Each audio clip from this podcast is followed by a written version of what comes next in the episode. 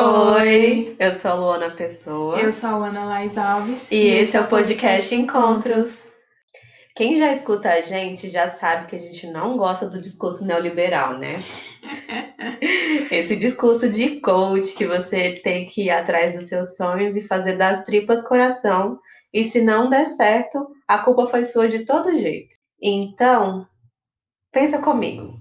O que mais influencia as minhas escolhas, e escolhas bem entre aspas? Será mesmo que eu as tenho do jeito que foi me falado? Olha só, gente, dessa vez a gente vai responder a pergunta. e é um grande não, tá? A psicologia entende que tudo que está à nossa volta nos influencia: família, genética, cultura, sociedade. E você aí pensando que aquela escolha foi totalmente, exclusivamente sua. Aquela culpa que você carrega por ter dado errado foi totalmente sua. E eu não sei se vocês é, deram uma olhada com atenção no nome do nosso episódio de hoje, que é Aquilo que Poderia Ter Sido. Esse título, ele faz alusão ao episódio 15 da sexta temporada de Friends. E nesse episódio, os integrantes do grupo imaginam como a vida deles seria se as escolhas deles fossem diferentes. Só que lá em Friends, eles vão caracterizando justamente a partir desse lugar de meras escolhas individuais, mas não é sobre isso que a gente vai falar no episódio de hoje do Encontros.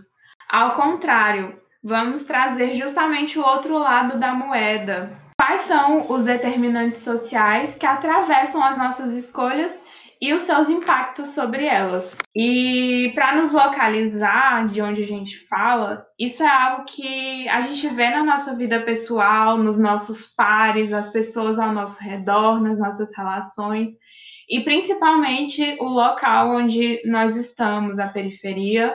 Mas esse também é um dado que tem chegado até nós a partir do nosso papel profissional, ou seja, tem sido uma demanda da clínica. Isso, assim, em partes é legal, porque eu vejo os nossos pacientes reconhecendo isso cada vez mais. Eu acho que o nosso discurso está dando certo, né, Ana?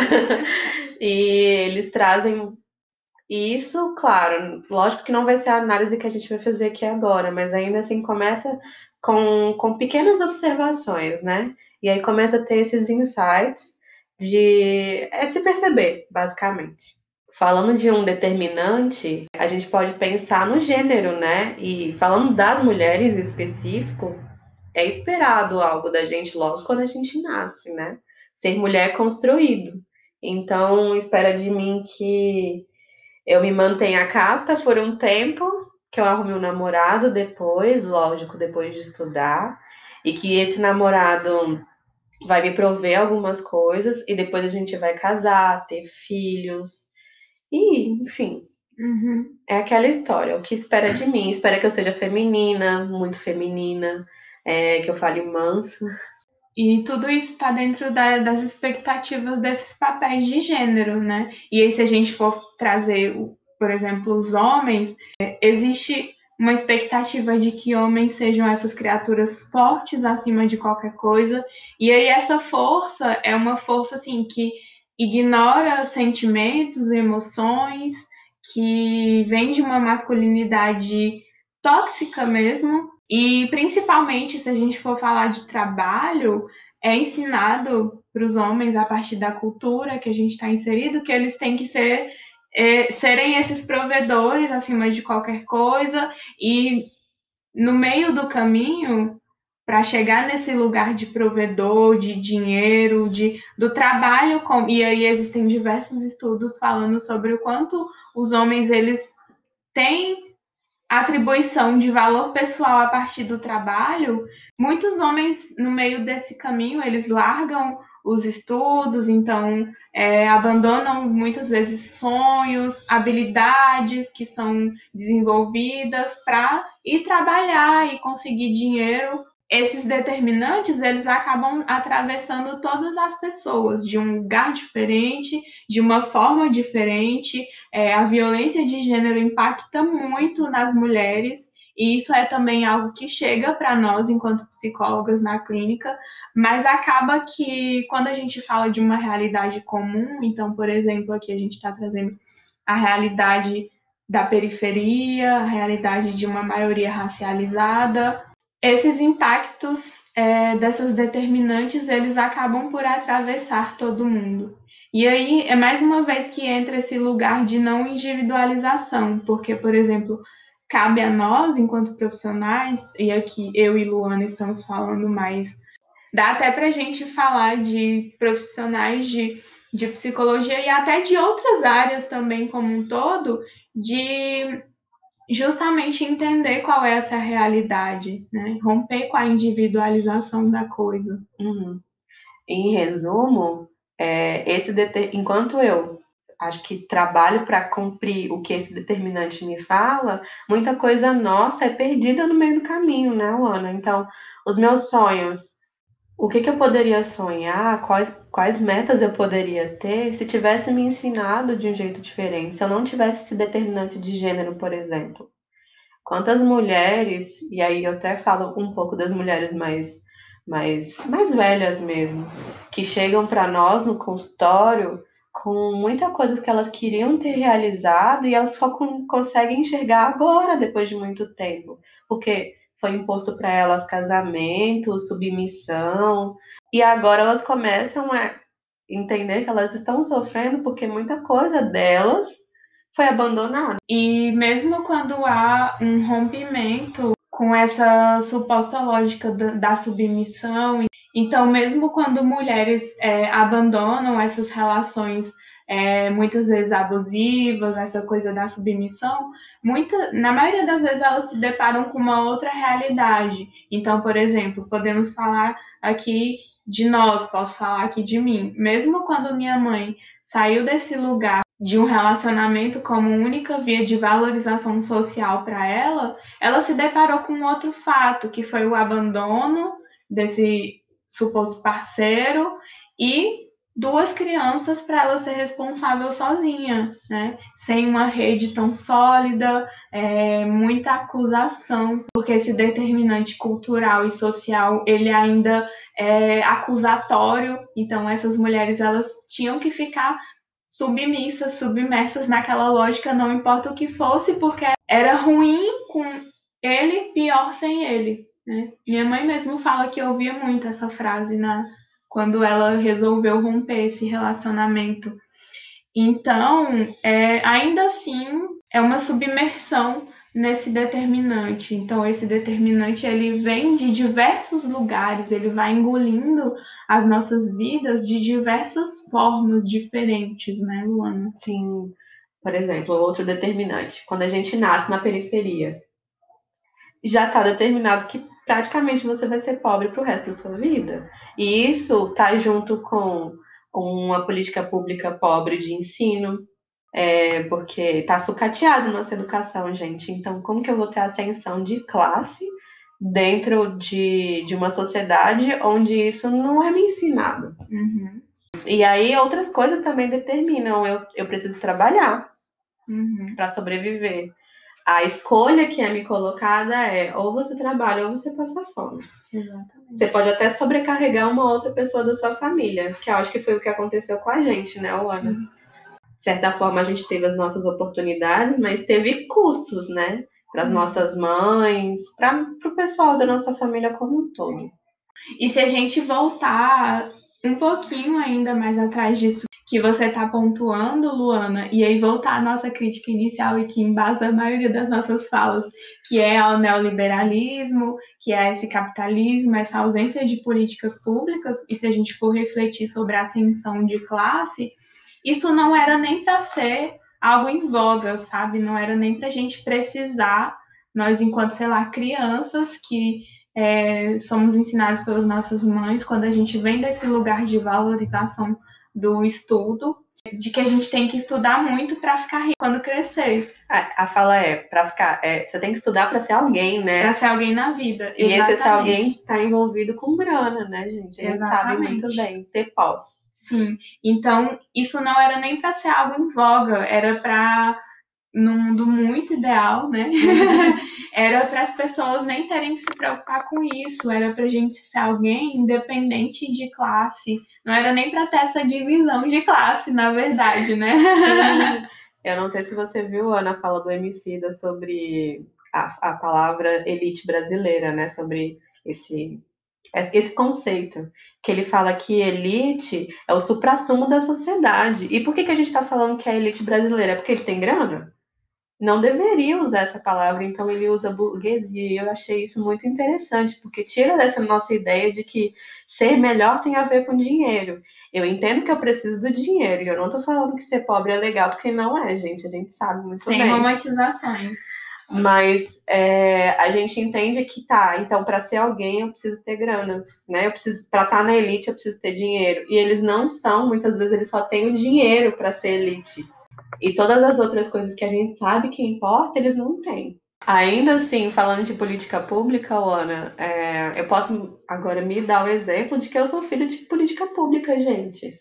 É, de todos os, os, programas que teve aqui no DF, a nível né, estadual e a nível federal, a minha família participou. Então, renda minha, Bolsa Escola, é, dinheiro para gás, ProUni, que eu sou filha do ProUni. Uhum. É, e por último, eu comprei minha casa no Minha Casa Minha Vida. se isso não existisse, eu não sei. Eu não sei se era viável. Eu sei quem eu sou hoje, basicamente, né? Então, uhum. principalmente ser psicóloga, eu não teria como pagar uma faculdade. Eu nem sei como eu faria se eu tivesse pelo menos conseguido um FIES para pagar isso, sabe? Tem um semestre que foi 12 mil.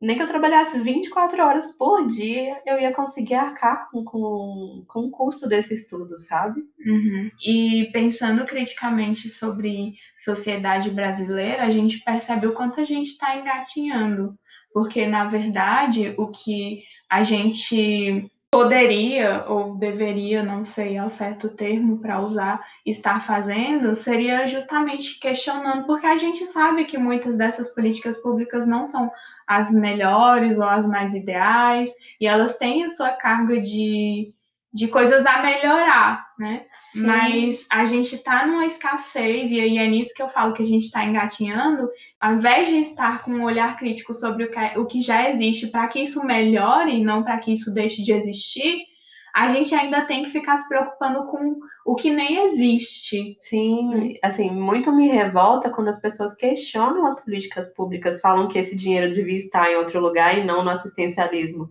É porque demora pra caramba para ter um resultado, gente. Quando, olha só, foi injetado em mim é, essa política pública, sei lá, de pão e leite que eles davam todos os dias.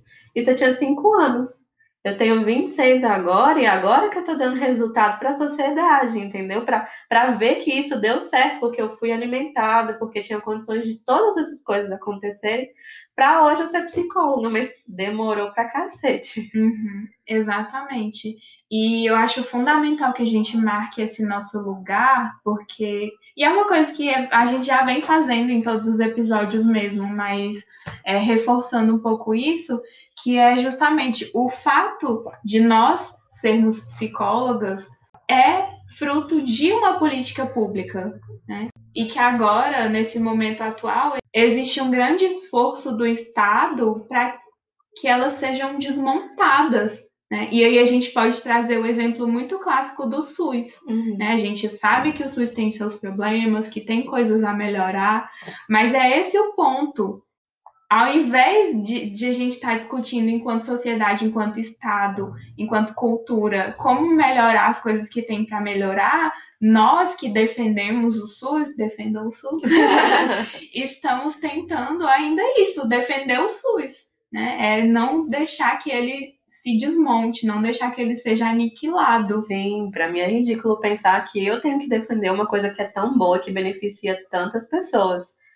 poxa, existe, é legal pra caramba, por que, que eu tenho que defender esse negócio? Eu tenho que estar tá pensando em como que a gente vai melhorar, gente, esse trem? Para atender melhor a população, para que as pessoas tenham um acompanhamento, elas entendam o que é uma saúde primária, essa atenção primária, para elas não precisarem ir para uma urgência. Sim.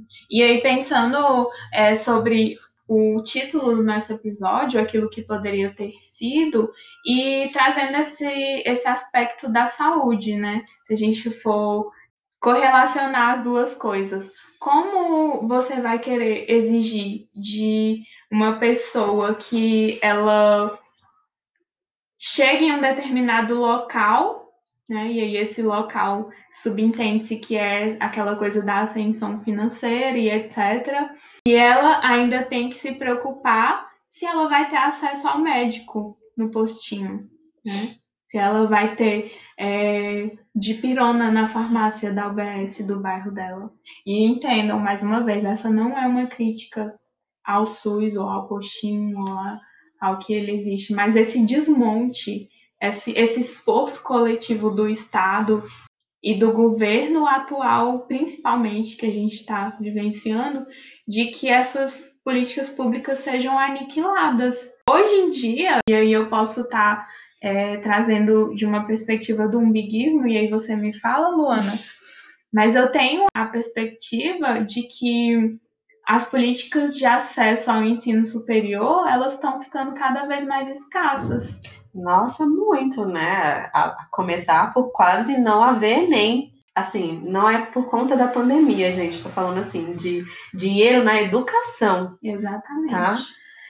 É, e é muito louco se pensar que como que eu não vou fazer esse exame nacional porque não tem dinheiro, sendo que ele dá acesso a várias pessoas que precisam ter acesso a esse tipo de educação. E se a gente for pensar na, na política pública que nos deu acesso ao ensino superior, né, a, a faculdade, a universidade, que é o ProUni, eu praticamente, e aí, né, mais uma vez, trazendo o dado da clínica, é, a partir das pessoas que a gente atende, eu praticamente não escuto mais pessoas em fase de vestibular de ensino, acesso ao ensino superior e fase, a gente não está falando de idade, porque isso é mais um ponto que chega para a gente. Muitas pessoas mais velhas achando que não tem o direito de acessar esse lugar. E tem sim, tem. Mas de fase de a pessoa estar tá vivenciando aquilo mesmo, né? E essas pessoas quase não falam mais sobre o ProUni, não se fala mais sobre ProUni. FIES foi uma coisa que foi demonizada. Então, assim.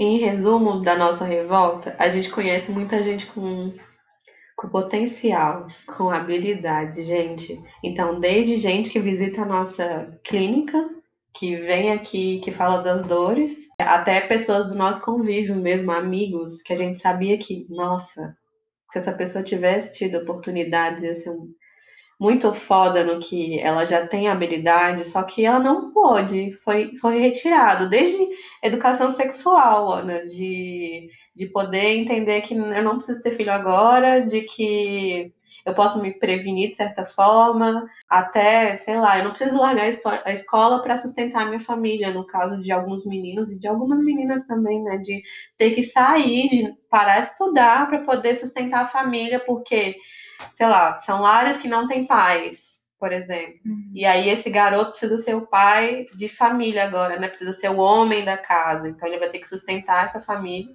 E para sustentar a família, ele vai precisar sair da escola.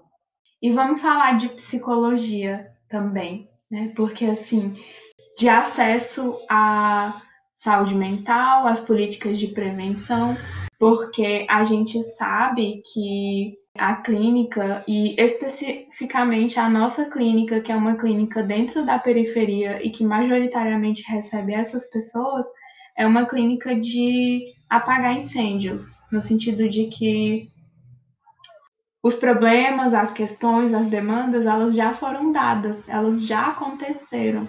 Mas a gente sabe, enquanto profissional também, que sim, esse lugar é válido, sim, esse lugar é muito importante, senão, enfim, o que é que a gente estaria fazendo, né? Então, a gente entende muito bem a importância dele, mas a gente também entende a necessidade de voltar para as bases. E o que, é que significa voltar para as bases? É coisa que a gente já andou até citando aí em episódios anteriores, de ter psicólogo na escola, de ter psicoeducação nas escolas, de ter psicoeducação nos grupos que essas pessoas participam, desse lugar de prevenção mesmo, de prevenir agravos e até de apresentação de outras perspectivas, de outras possibilidades, não só dentro da saúde mental, que foi o meu exemplo inicial, mas dentro de todos os outros aspectos também, essa coisa de apresentar outras oportunidades, outras perspectivas. Né? A perspectiva, a narrativa que é criada,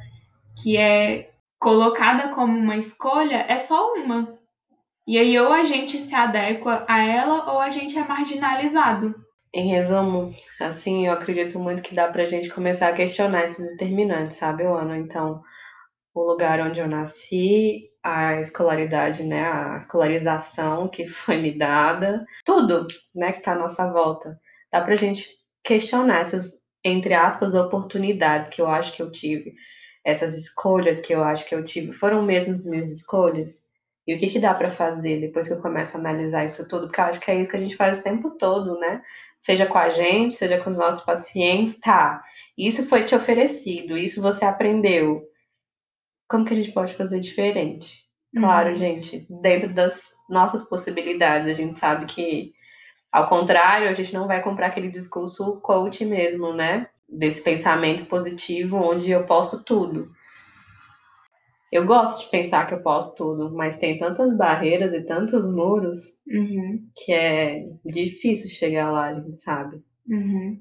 E é uma apresentação de perspectiva realista, né? No sentido de que não é uma romantização da realidade, mas é quase que um discurso de motivação, e aí é uma motivação real, uma motivação honesta, e não uma motivação do coach ou da psicologia fast food, mas uma motivação que te fala assim: apesar de tudo isso, mesmo com tudo isso, o que é que poderia ter sido? O que é que ainda dá tempo de ser? Sim, principalmente isso. O que Exatamente. eu posso fazer agora, nesse momento, né? E ter a ideia de que não é tarde, não é tarde para nada do que eu gostaria, sabe? É claro que eu não vou pensar, sei lá, gostaria de ser cantora. e aí eu acho que eu vou estourar que nem Marília Mendonça. Pode ser que não seja, mas ainda assim dá para eu cantar numa festinha ou outra, fazer alguma coisa parecida, sabe? Gravar uma música, se quiser as, as manhãs de mandar pro Spotify, fala com a gente. Porque podcasters sabem disso. e esse é um bom exemplo, assim. É, nós viemos de um silenciamento, eu e Luana, enquanto indivíduos, a partir da sociedade que a gente está inserida e em indivíduos mais caracterizando quem nós somos, né? Não meramente um traço da nossa personalidade, mas a partir dos corpos que a gente ocupa, que a gente sempre está falando aqui também. Então, é, a gente vinha dessa necessidade, uma necessidade pessoal também, de ser ouvidas, de poder falar as coisas que a gente acredita, de poder colocar no mundo as coisas que a gente pensa, que a gente reflete criticamente, de compartilhar com outras pessoas as nossas inquietações e, para além disso, a nossa humanidade também, as outras coisas, as coisas que foram negadas a gente. Então, quando a gente traz um episódio para falar sobre as nossas memórias felizes de infância, é uma tentativa de resgate da nossa humanização também, uhum. né? E aí a gente colocou no mundo. E eu gosto de pensar, Ana, toda vez que a gente coloca uma coisa boa no mundo, e principalmente que veio, que é proveniente de uma política pública da nossa educação, a gente está devolvendo para a sociedade o que foi investido em mim, né? De certa forma. Então, investiram na gente e a gente está devolvendo agora, seja em forma do podcast, seja de entregar uma clínica é, dentro da periferia, com gente que se importa, com tá atrás de conhecimento, até de um valor acessível, né?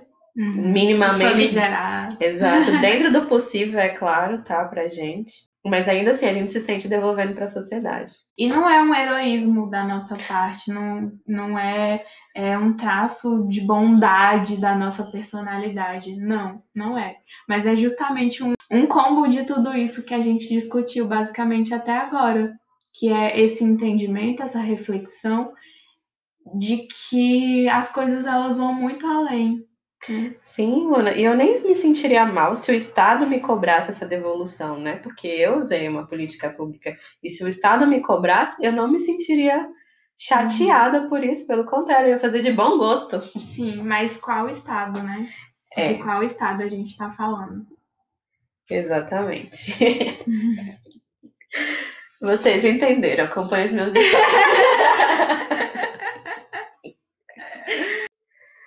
A gente está aqui a fim de questionar, gente, realmente essa lógica do neoliberalismo. Porque individualmente nos fizeram acreditar que eu preciso, eu indivíduo, sozinho no mundo, preciso fazer e acontecer. Né? Que nem eu falei no início, se não deu certo, a culpa é minha. E eu tenho que criar as minhas próprias oportunidades. Mas por que que nós não estamos cobrando os nossos deputados, senadores? Por que, que eu não me sinto no direito de cobrar o meu presidente? E ao invés de criar uma oportunidade sempre individual, por que, que a gente não cria uma oportunidade no coletivo? Fica o questionamento. Por que, que a gente se sente tão alheio, tão impostor de questionar o neoliberalismo, sendo que é justamente o neoliberalismo que aniquila os nossos sonhos, que aniquila as nossas vidas? Sim, mata muito os nossos sonhos. A gente e são coisas bobas que a gente não vê. Quando mata a gente um sindicato, quando a ideia do sindicato morre, morre uma ideia do coletivo. A gente tem, precisa começar a entender isso, que é necessário a gente se agrupar. Porque eles já, e eles, eu falo gente rica, gente com poder, já está agrupado há muito tempo, os bancos já estão agrupados há muito tempo. Só que a gente não vê, parece aquela ideia, sabe? Eu contra o sistema, mas mas parece que o sistema é impalpável, parece que a gente não consegue segurar, mas eu preciso começar a entender, eu preciso começar a estudar esse tipo de coisa, porque eles já estão muito bem é, aglomerados lá, né? E a gente não. Eles estão colocando na nossa cabeça que a gente precisa seguir no individual. E não é esse o caminho, nunca foi. E eu uhum. acho que nunca vai ser. Sim.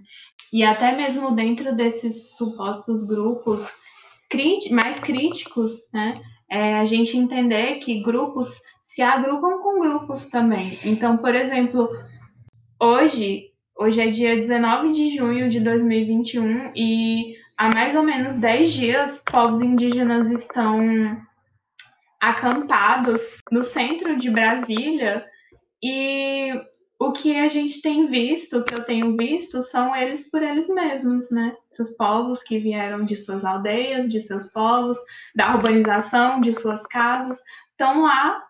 E cadê os outros grupos que não estão se agrupando a eles também? Uhum. Né? Então é um agrupamento de pessoas em grupo e agrupamento de grupos também.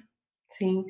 É, começar a entender que o que é bom para um determinado grupo vai ser bom para a sociedade como um todo, né? E a gente não enxerga isso, tem dificuldade de enxergar isso.